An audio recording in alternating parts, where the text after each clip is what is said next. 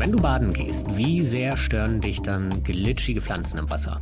Ehrlicherweise schon ein bisschen. Also ich muss mich da noch ein bisschen dran gewöhnen. Ich finde das nicht so geil, wenn einem da sowas am Fuß entlang streift. Und wie oft würdest du sagen, gehst du so an der Ostsee baden? Noch nicht so oft, leider. Ich habe ja bisher relativ weit weg von der Ostsee gewohnt und dann war das auch nicht mein erstes Urlaubsziel dann wirst du zwei Standorte in Zukunft am besten meiden, denn an der Ostsee, da läuft ein Projekt, an dem unter anderem das Institut für Weltwirtschaft beteiligt ist, aber auch die Leibniz-Universität Hannover und zum Beispiel auch das Helmholtz-Zentrum für Ozeanforschung in Kiel und noch ganz viele andere. Und die wollen an zwei Standorten Seegraswiesen ansiedeln. Oder besser gesagt, ich glaube, die Betonung muss auf wieder ansiedeln liegen, denn die Seegraswiesen, die gab es schon mal und jetzt sollen die da wieder wachsen. Ja, und eigentlich finde ich das auch super. Und ich glaube, da muss ich mich als Schwimmerin oder als Strandurlauberin einfach dran gewöhnen, weil die Dinger haben echt viele gute Funktionen und ich habe ehrlicherweise lieber sauberes Wasser, das gehört auch dazu und lebe dann mit ein bisschen Seegras. Ich finde es nämlich echt spannend. Also unser Gast für heute hat mir das auf jeden Fall schmackhafter gemacht. Thorsten Reusch ist Professor, Doktor und alles, was dazugehört und mhm. leitet die Forschungseinheit Marine Evolutionsökologie an dem Helmholtz-Zentrum in Kiel, was du schon angesprochen hast. Und vor allem ist er hauptverantwortlich für dieses Projekt Sea Store. Dieses Seegras hat nämlich auch noch die spannende Funktion, dass es extrem viel CO2 speichern kann. Und es ist natürlich auch gut für die Tierwelt. Alles, was so kreucht und fleucht im Wasser, das ist dann natürlich nicht so toll für die Touristen, für die Urlauber, die da gerne baden gehen. Deswegen wird unter anderem auch untersucht, ob man da zueinander findet, können sich kleine Krebschen und Surfer miteinander verstehen. Und natürlich ist es auch eine Kostenfrage. Über alles das haben wir mit Thorsten Reusch gesprochen in der neuen Folge des Klimalabors bei NTV. Los geht's! Wir sprechen jetzt mit Thorsten Reusch. Er ist Leiter für Ozeanforschung am Helmholtz-Institut in Kiel. Geomar heißt das Institut auch. Und Herr Reusch, Sie sind vor allem auch, naja, ich sage es jetzt mal flapsig, leitender Gärtner. Erzählen Sie uns doch bitte mal, wie man Seegras unter Wasser anpflanzt. Ja, sehr schön gesagt mit dem Gärtnern. Äh, das machen wir noch nicht so lange, erst seit diesem Jahr.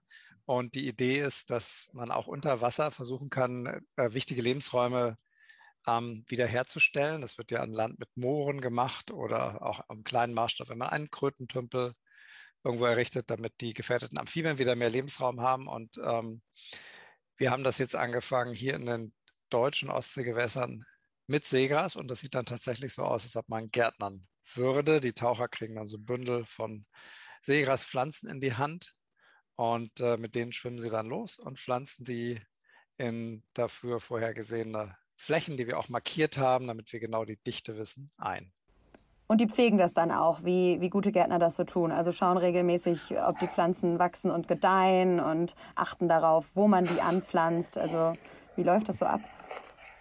Ja, es gibt einige wichtige Unterschiede zum Gärtnern. Zum Beispiel jäten wir kein Unkraut spritzen auch keine Herbizide oder solche Sachen, was manche Hobbygärtner ja leider trotzdem machen. Müssen wahrscheinlich auch nicht gegossen werden. Nein, gegossen werden fällt auch äh, raus. Also wir tatsächlich verfolgen wir die über die Zeit und wir haben auch, das ist die gute Nachricht jetzt gerade letzte Woche, ähm, den Abschluss der Saison gemacht und haben festgestellt, dass die, die Dichten sich seit Ende Mai, wo wir die Anpflanzung angelegt haben, verfünffacht haben. Das hat eigentlich unsere besten Erwartungen übertroffen. Wir sind also voller Hoffnung, dass Ende der nächsten Saison, also nach nur zwei Jahren, unsere Anpflanzungen dann die Dichte erreicht haben, wie auch eine natürliche Seegraswiese. Also Sie sprechen es schon an, ähm, das sind Pflanzen, die es vorher schon natürlicherweise gab. Es geht hier um eine Wiederanpflanzung. Das heißt, was ist mit diesen Seegraswiesen? Warum gibt es die nicht mehr? Warum müssen wir die jetzt künstlich oder von Menschenhand sozusagen da neu anpflanzen? Seegraswiesen gehören zu den Lebensräumen weltweit in, in den Küstenmeeren, die, die sehr stark gefährdet sind, weil die äh, Wasserqualität sehr viel schlechter ge geworden ist. Wasserqualität für die Pflanzen bedeutet, dass zu viele Nährstoffe erstaunlicherweise oder paradoxerweise im Wasser sind. Das bedeutet dann, dass das Wasser trüber wird, weil zu viel Plankton wächst. Und trübes Wasser ist etwas, was diese sehr lichtliebenden Seegräser, die am Boden wurzeln, wie, wie Gras sehen die aus, gehören aber nicht zu den, zu den Gräsern an Land, das ist eine ganz andere Familie, äh, was sie brauchen. Und demzufolge sind sie sehr stark zurückgegangen. In unseren Bereichen haben wir nur äh, glaubhafte Schätzungen, keine harten Daten, aber wahrscheinlich sind die Bestände um ungefähr 60 bis 75 Prozent zurückgegangen. Wo kommen denn die Nährstoffe her, die das Wasser da so vertrüben? Die Nährstoffe kommen ähm, hauptsächlich aus der intensiven Landwirtschaft, auch wenn die, die Nährstoffzuflüsse schon ähm, eingeschränkt wurden. Also es ist, es ist eine Verbesserung eingetreten. Äh, das sehen wir übrigens auch ähm, an den Wiesen jetzt hier in der Ostsee. Also die breiten sich ganz leicht wieder aus. Also eine positive Nachricht. Und wir wollen durch diese Wiederansiedlung die ähm, natürliche Wiederbesiedlung beschleunigen. Denn die dauert sehr lange. Also die, ähm, das kann mitunter Jahrzehnte dauern, bis eine Fläche, die eigentlich dazu geeignet wäre, natürlicherweise sich äh, wieder besiedelt mit Seegras. Und da genau wollen wir einsetzen und nachhelfen. Aber heißt es nicht immer, dass die Wasserqualität in Deutschland und ich glaube auch europaweit gut ist? Ja, das ist die Badewasserqualität. Das sind aber ganz andere Parameter, die ja gemessen werden. Das sind im Wesentlichen ja nur Bakterien, die da gemessen werden und die allgemeine Trübung, die darf, glaube ich, nicht, man muss, glaube ich, weiter als einen Meter gucken können. Das ist nicht so besonders weit. Das bedeutet, dass man, wenn man ins Wasser guckt, noch nicht mal seine, seine mhm. äh, großen Zähne sehen können muss. Und dann ist die Wasserqualität nach dieser EU-Badestellenrichtlinie schon gut. Ähm, das hat aber nichts mit der ökologischen Wasserqualität zu tun. Die ist nach wie vor nicht zufriedenstellend und demzufolge haben auch eigentlich die allermeisten Küstenmeere bei uns nicht den guten ökologischen Zustand, der eigentlich nach der äh, EU-Wasserrahmen- und Meeresschutzrahmenrichtlinie ähm, erforderlich wäre oder das, das Ziel wäre, was die EU sich selber gesetzt hat. Ich würde jetzt einmal behaupten, dass die allermeisten Menschen das nicht wissen. Warum wird das denn nicht groß rum erzählt, dass unsere Wasserqualität für Pflanzen so schlecht ist? Ja, wir tun jedenfalls alles, um das rum zu erzählen. Ja. Also von der Wissenschaftsseite her ist das schon, ähm, ist das schon seit langem, seit Jahrzehnten bekannt. Und es ist der Politik aber eigentlich auch bekannt. Also es gibt, gibt ja große Anstrengungen, die, die gemeinsame Agrarpolitik beispielsweise in der Europäischen Union, die ist, die ist ja nach wie vor, die ist ja auf dem richtigen Weg. Es ist einfach im Augenblick wird noch zu wenig, etwas zu spät getan. Aber grundsätzlich sind natürlich die, ähm, diese, diese Probleme lange bekannt und sie brauchen eben einen langen Atem. Und ähm, ich sage immer, dass die, die niedrig hängenden Früchte, die sind jetzt gepflückt, was die ähm, was die Verringerung der Nährstofffrachten betrifft. Und jetzt geht es sozusagen ans Eingemachte. Ja, jetzt müsste man eben großflächig und nicht nur für so ein paar Ökobauern, nenne ich es mal salopp, die Art ändern, wie sie wirtschaften und letztendlich verhindern, dass es einen Austrag, einen Nettoaustrag von Nährstoffen aus ihren Flächen gibt.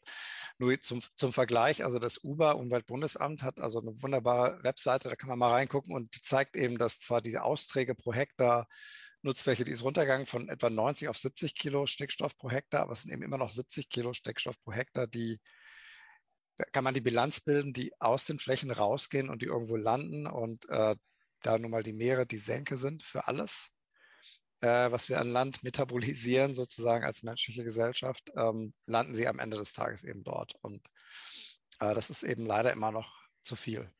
Und Sie sagen es schon, die Meere sind die, die Senke für, für alles, was so passiert. Und die sind ja auch ein sehr, sehr wichtiger CO2-Speicher. Vielleicht können wir da noch mal drauf eingehen, welche Funktionen erfüllt denn Seegras? Warum ist es so relevant, dass wir das wieder zurückholen zurückbringen? Ja, sehr gute Frage. Das genau, man könnte sich sonst sagen, ja, pf, was kratzt mich das, ob da nur eine Seegaswiese ist oder nicht. Stört vielleicht ja auch nur, wenn ich das surfen will, weil ich dann immer da an dieses Seegas reinfahre, an geschützten Standorten kann das im Sommer schon bis an die Oberfläche ranragen. Das heißt aber, ganz kurze Zwischenfrage, das wächst immer ganz nah an der Küste, da wo ich es auch spüre? Ja, also es gibt äh, jedes Jahr äh, gibt es ab und zu mal in der Zeitung äh, so kleine äh, semi-ernste Reports, dass dann sich äh, Menschen beschweren, dass sie dann ähm, an einigen Stellen ja, das, diese Wasserpflanzen, die stören ja und sind nicht vielleicht sogar gefährlich und Schlingpflanzen und so weiter. Und dann leben ja so kleine Krebschen drin und manchmal schwimmen die tatsächlich hoch, so kleine Asseln und haften sich dann ähm, an den Badenden fest und das zwickt dann so ein bisschen und dann ist natürlich sofort Krise angesagt. Oh Gott, was ist das denn? Kann das stechen und so weiter. Es klingt tatsächlich also auch, nicht so angenehm. Ja. Aber, aber umgekehrt heißt es, hieße das ja dann auch, dass da, wo Seegras ist und diese Krebschen, kann ich zumindest davon ausgehen, dass das Wasser sauber ist und eine gute Qualität hat. Absolut. Und zusätzlich haben wir sogar noch festgestellt, das ist jetzt eine ganz äh, neue Veröffentlichung hier aus dem Geomar, wo wir auch beteiligt waren, dass sogar die Seegaswiesen einen äh, negativen Effekt auf Vibrionen im Wasser haben. Das heißt, wir haben nachgewiesen, dass in der Nähe der Seegraswiesen weniger äh, Vibriobakterien sich in, im Wasser aufhalten. Und zwar auch von dieser Gruppe, die, die fleischfressend sind. Vibrio vulnificus heißen die die tatsächlich jedes Jahr mehrere, äh, zu mehreren Fällen immer führen, wo Badende ganz schwere Infektionen bekommen, die offene Wunden haben, gerade solche, die äh, aus irgendwelchen Krankheitsgründen immun supprimiert sind. Ja, also lange Rede, kurzer Sinn. Ähm, über Seegaswiesen zu schwimmen ist super und man kann auch davon ausgehen, dass die, die Badewasserqualität, tatsächlich in diesem Fall die Badewasserqualität, also die bakteriologischen Eigenschaften besser sind äh, als dort, wo keine Seegaswiese ist. Das heißt, eine ganz wichtige Funktion haben wir damit jetzt schon mal abgedeckt, aber ich bin ein bisschen abgekommen von meiner ursprünglichen Frage, was können die denn noch alles? Warum brauchen wir die unbedingt? Ja, genau. Ich bin da, glaube ich, auch ein bisschen abgeschwiffen, weil ich das so spannend fand, gerade mit den, mit den neuesten Ergebnissen. Ja, aber was auch schon länger bekannt ist, ungefähr seit zehn Jahren und was auch immer mehr jetzt in den Vordergrund gerückt, rückt, ist die Kohlenstoffspeicherfunktion, nennt man auch blauen Kohlenstoff oder Blue Carbon. Und da hat sich eben herausgestellt, dass, ähm, dass die Wiesen da lange unterschätzt waren. Wenn man das aber mal ähm, misst und dann auf die Fläche auch extrapoliert, sind das, können das enorme Mengen Kohlenstoff sein, die im Sediment gespeichert sind. Und zwar zum einen durch die Wurzelmasse der Seegaswiesen selber, die sich dann immer wieder übereinander schichtet, so muss man sich das vorstellen, zu teilweise meterdicken Matten. Ähm, aber es wird auch von dem von dem Blätterdach des Seegrases werden Sedimentpartikel rausgekämmt aus dem Wasser. Das äh, Wasser äh, beruhigt sich ja zwischen den Halmen und die sinken dann runter und der organisch, dieser organische Kohlenstoff lagert sich dann mit an und das Ganze bedeutet dann, dass eben auf einem Quadratmeter Seegasfläche etliche Kilo Kohlenstoff gespeichert werden können. Und Geben Sie uns da mal eine Einordnung. Was heißt etliche Kilo? Also ist das jetzt so, kann man das vergleichen mit einem Regenwald oder sonstigen Dingen, die wir immer als CO2-Speicher sonst. Müsste man das nicht vielleicht sogar so ein bisschen einordnen in dem Sinne, wie viel Seegras bräuchten wir, damit wir eventuell doch noch die selbstgesteckten Klimaziele erreichen? Oder gleich danach, genau. Okay, das waren jetzt gleich zwei Fragen. Ich fange mal mit der letzten an. Äh, Seegras wird die Kohlenstoffbilanz von Deutschland nicht retten. Aber natürlich ist es trotzdem eine gute Idee, das zu machen, weil ganz viele kleine Maßnahmen müssen jetzt zusammenkommen. Plus es gibt ja noch mehrere andere Ökosystemdienstleistungen der Seegraswiesen, auf die wir gleich noch kommen können.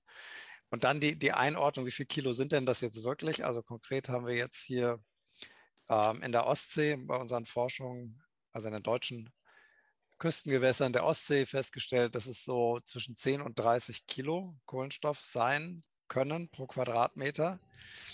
Die offene Frage ist noch, wie schnell hat sich das angesammelt? Ja, also wie hoch ist die Rate? Das heißt, wie viel, wie viel entzieht, wie viel Kohlenstoff entzieht das Seegras ähm, dem Wasser und das Wasser wiederum löst es dann nach aus der Atmosphäre. Also die Atmosphäre steht äh, im, ja, in einem Zeitraum von wenigen Tagen bis Wochen im absoluten Gleichgewicht mit dem Wasser. Ja, nur so funktioniert das natürlich. Und alles, was dann die Pflanzen rausziehen an Kohlendioxid und dem darin enthaltenen Kohlenstoff, das geht eben dann netto verloren. Und ja, wie gesagt, die Frage ist, wie hoch ist die Rate? Das ist nicht so sehr einfach zu bestimmen. Da, da haben wir noch keine Daten, aber da zeigen Daten aus anderen ähm, äh, äh, Weltregionen, dass geschätzt wird, dass die Rate erstaunlicherweise bis zu 30 Mal höher sein kann wie bei Wald. Oh, wow. Ja, also obwohl eben natürlich die Bäume im tropischen Regenwald riesig groß sind, ist das halt immer, ist es halt immer ein komplett offener Kreislauf. Also es wird sozusagen nichts, es wird nichts in, im Boden angesammelt, weil alles immer komplett wieder zurückgeführt wird in den Kreislauf. Es bleibt nichts übrig. Und in der Seegaswiese bleibt eben was übrig. Es bildet sich eine Schicht, die immer dicker wird, wie in einem Hochmoor, die übrig bleibt und die erstmal für Jahrzehnte bis Jahrhunderte aus dem Kreislauf rausgenommen wird. Das ist der wesentliche Unterschied. Also wir können uns damit richtig viel Zeit erkaufen. Ist das so das Fazit? Ja, wie gesagt, das, das wird äh, Deutschland jetzt nicht retten. Also wie viel das, ähm, wie viel Prozent das jetzt ausmacht, auch das, ähm, da sind wir gerade äh, am Forschen. Im, Im optimistischen Falle würde es wirklich so im Prozentbereich sein, wenn wir auch beispielsweise alle Flächen, wo wir denken, dass Seegras wachsen könnte, das sind etwa 3000 Quadratkilometer allein im Ostseebereich, wenn man die jetzt relativ zackig wieder renaturieren würde, was natürlich eine irre eine irre Aufgabe wäre. Also wir haben jetzt gerade mal angefangen mit 0,1 Hektar, ja. Also das ist also mehrere Größenordnungen mehr, was man dann angehen müsste. Dann hätte man schon das Potenzial, da einen messbaren Erfolg zu erzielen. Was heißt das? Also welchen Prozentbereich? Ich glaube, ich habe, wenn habe ich die Zahl verpasst, ist das. Naja, der, ich hab, wir haben mal ausgerechnet, dass der, der mögliche Speicher, wenn wir eben alle Flächen, die wo wir denken, dass Seegras wachsen könnte, wieder besiedelt sind, also entweder aktiv oder durch natürliche Rückbesiedlung. Wenn die Wasserqualität immer besser wird, dann sind wir, was den, ähm, den Pool betrifft, etwa bei einem, etwa bei dem Jahresausstoß ähm, CO2 von Deutschland.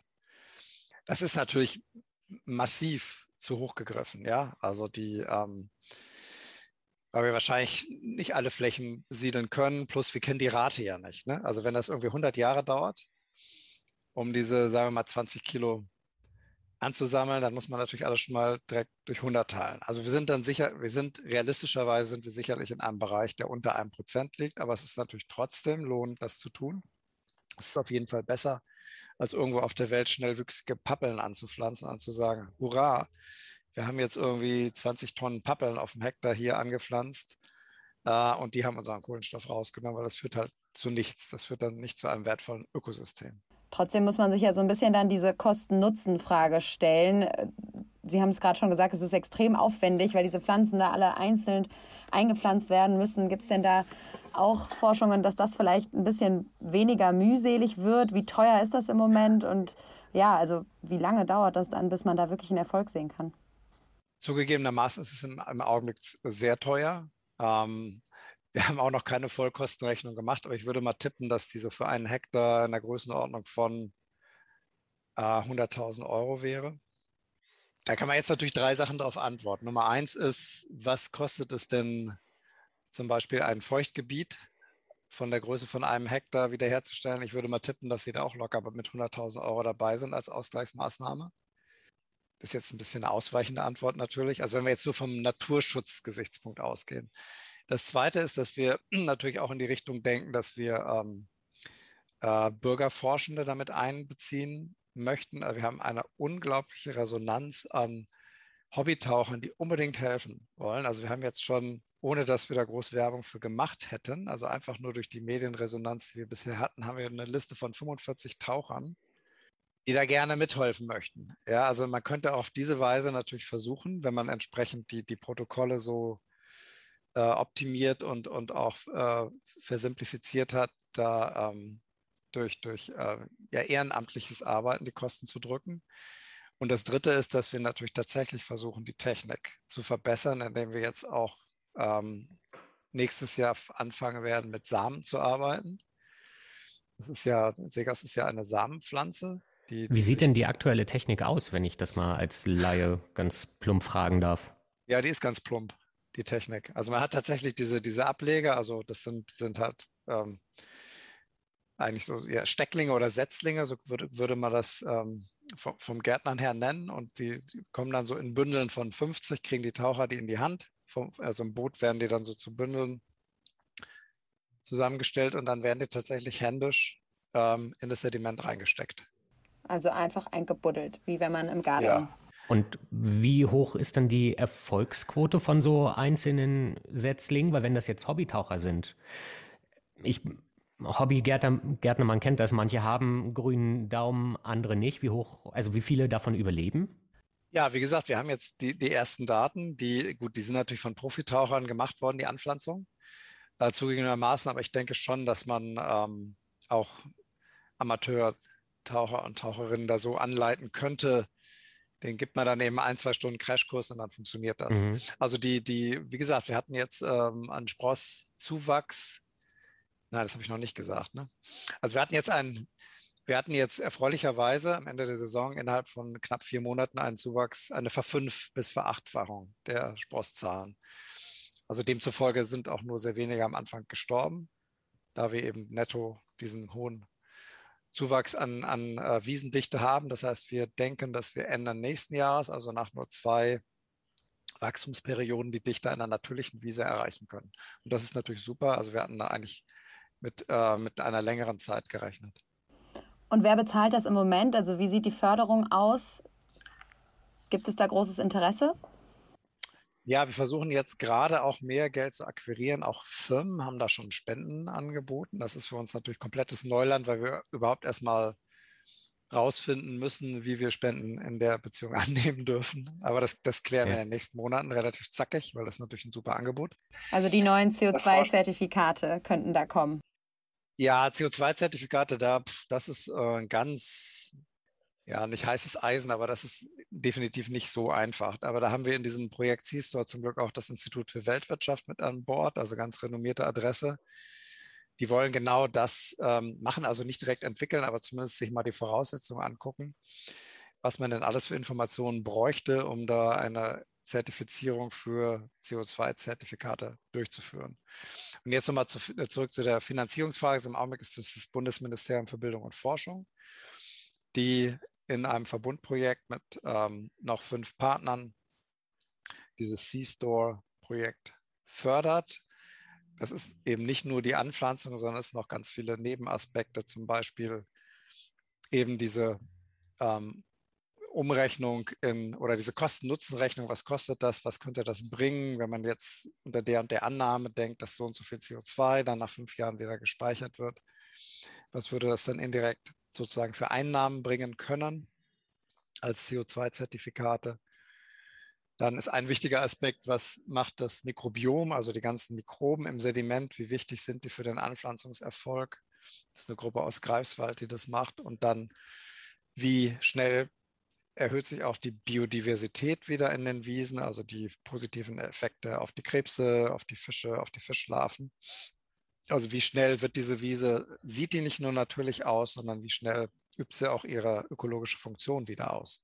Sie haben gerade das Institut für Weltwirtschaft angesprochen. Die Frau Pfeffer hat ein Projekt rumgeschickt, das im November 2020 begonnen hat und im Oktober 2023, also in zwei Jahren, enden soll. Und dort heißt es unter anderem, dass es schon ganz viele Fehlschläge gegeben hat. Was ist denn da schiefgelaufen bisher? Ja, es gibt tatsächlich ähm, natürlich überall Fehlschläge und man muss die Methoden, selbst wenn sie auch in anderen ähm, Weltgegenden schon erfolgreich angewandt wurden, immer wieder auf die lokalen Gegebenheiten anpassen. Und äh, Fehlschläge gab es zum Beispiel im Wattenmeer. Da haben die, äh, die Niederländer versuchen seit 20 Jahren Seegras im Wattenmeer wieder anzusiedeln. Mhm. Die hatten mal ganz dichte Wiesen und haben eigentlich sich, äh, haben da ganz viele Fehlschläge durchmachen müssen. Und auch Kollegen aus, aus Dänemark und Schweden, die schon vor knapp zehn Jahren mit ähnlichen Experimenten begonnen haben, die hatten auch zahlreiche Fehlschläge, die wir jetzt natürlich minimieren können, weil wir gucken uns natürlich an, wie haben die das gemacht und die haben das tatsächlich eben, haben ihre besten Erfolge mit dieser sehr plump und archaisch anmutenden Methode gehabt, ganze Pflanzen händisch da reinzusetzen. Aber das, das ist eben das, wo die jetzt den größten Erfolg hatten. Äh, via Samen hat es bei denen nicht geklappt. Wir haben aber ein paar Ideen, wie wir denken, dass wir die Methode möglicherweise so verbessern können, dass wir mit Samen doch weiterkommen und von äh, infolgedessen einfacher das Ganze hochskalieren können auf hm. Hektar oder mehrere Hektar. Und dieses Projekt, von dem das Institut für Weltwirtschaft dort redet, das läuft, wie gesagt, noch zwei Jahre. Das ist das Projekt, siehst du. Das ist das okay. gleich, ah, das ist das Projekt. Die haben nämlich angefangen, da eine Webseite aufzubauen, als hm. wir noch äh, das ist genau das Projekt. Ja. Also das ist das C-Store-Projekt. Und dort steht auch drin, es muss noch die Akzeptanz geprüft werden, es müssen noch die Kosten, über die haben wir schon ganz kurz mhm. gesprochen, geprüft werden. Der Nutzen muss auch noch geprüft werden.